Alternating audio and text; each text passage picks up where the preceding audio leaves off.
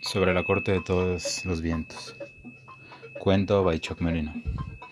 Aquel día se encontraba tal Seompa, contemplándose y al reflejo del todo, en intento de comprender sobre la corte de todos los vientos, sus integrantes y sus conflictos, ahora que se les había dado nombre y situación, que se presenten pues para darles comprensión y escenario en la corte de todos los vientos se encontraban contemplando lo que ante sí tenía.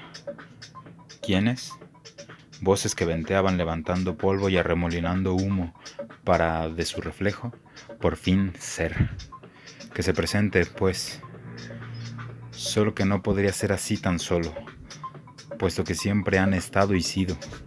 como fijar en ellos un inicio, una fuente con la que tienen el resto de reflejos del todo? habría que darles orden.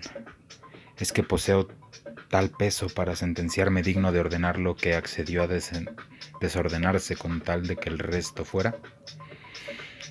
O me reconozco de tal suerte o nunca seré ordenado para mí y para quien juzgue. Estaban pues en la corte de todos los vientos, donde se juzga lo que fue y ha sido, y desde donde se observa lo que está haciendo. Estaba tan solo el último en reconocerse y el que daría identidad al resto. El tiempo, Touchly. Fue cuando comenzó a andar que el todo anduvo y fue al cuestionarse que logró comprenderse. Sería turno del resto, hacer de su existencia la empresa por de igual forma comprenderse. Es porque se me ha dado nombre Tochtli que puedo al fin narrar lo que mi andar ha dado cuenta, puesto que he dado cuenta que he sido y por orden tengo la octava y la encomienda de revelar al resto. He nacido del espacio entre el todo y su reflejo, que es el todo mismo que habrá de ser para el fin reflejarse de vuelta.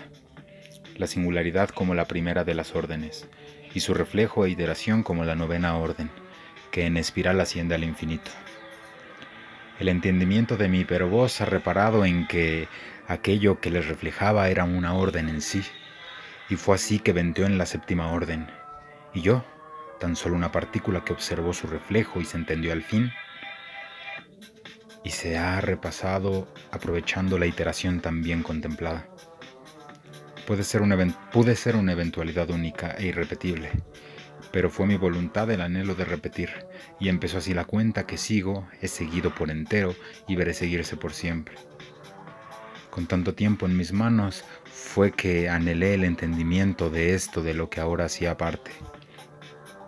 Y como me creé solo por ya tener un nombre, pronuncié los nombres y las órdenes de mi entorno.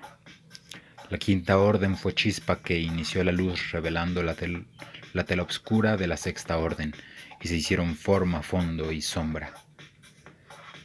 La segunda y tercera de las órdenes eran el primordial desdoblamiento, y aquello es dos cosas siendo una, siendo creación, voluntad y pasión. La cuarta de las órdenes es puerta que abre en todas direcciones. ¿Y cómo se llama? Etornato. Es origen y destino la infinidad de posibilidades entre los reflejos, dos espacios abiertos con cuatro esquinas desde donde se contempla a sí mismo el todo y sus reflejos. Cada una de las capas y espesuras han de pasar por ella para lograrse, y significará entendimiento final en el descanso para emprender nuevamente el andar. Ya has nombrado las órdenes que siguen, pero no pronuncia sus nombres.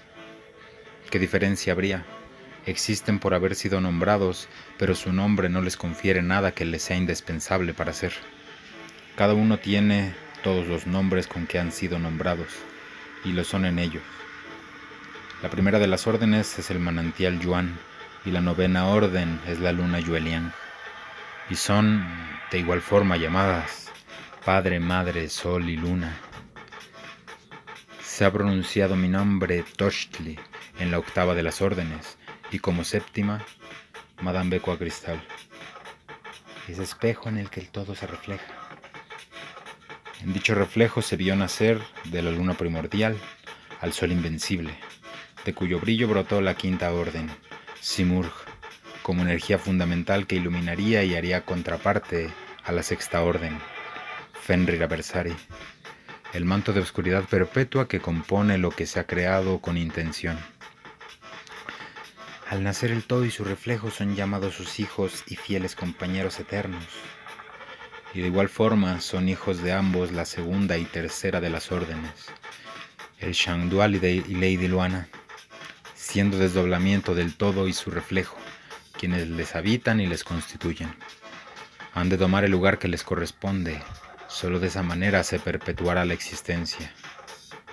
Y para ello es que les brindo escenario, para desenvolverse y ser, pero de ser por ellos, permanecerían en su inmanencia inalterable. Por eso me culpan y, acusan de atraparles en mi prisión valiéndome de trampas, pasando por alto que si no fuera por voluntad del Yuan y Yuelian, no habría tenido yo tal trampa.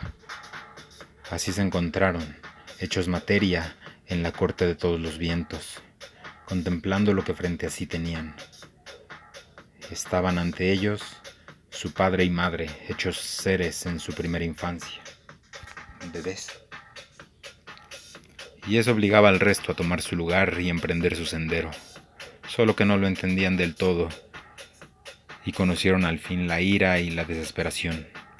Sus padres habitarían ahora una nueva espesura material en la que ellos tendrían también que desdoblarse y entenderse.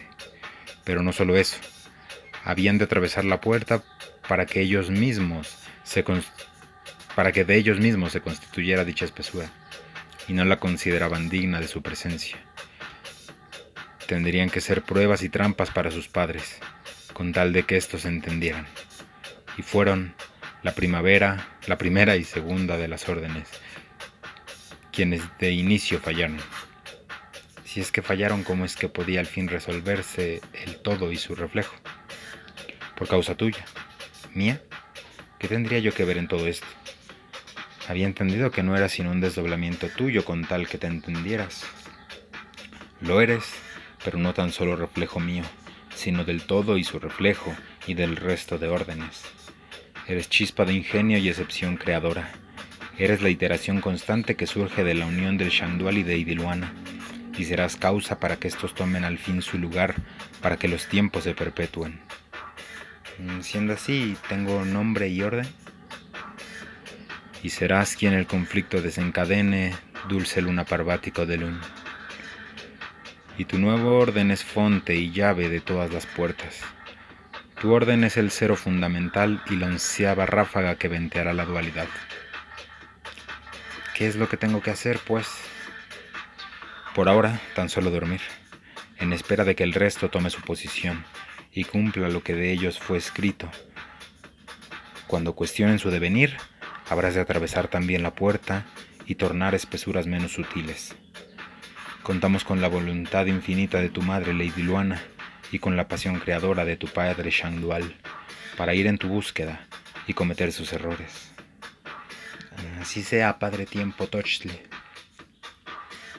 Yo han venteado de tal forma Corresponde solo a la hipervoz darles esencia y escenario para que el todo y su reflejo sean al fin.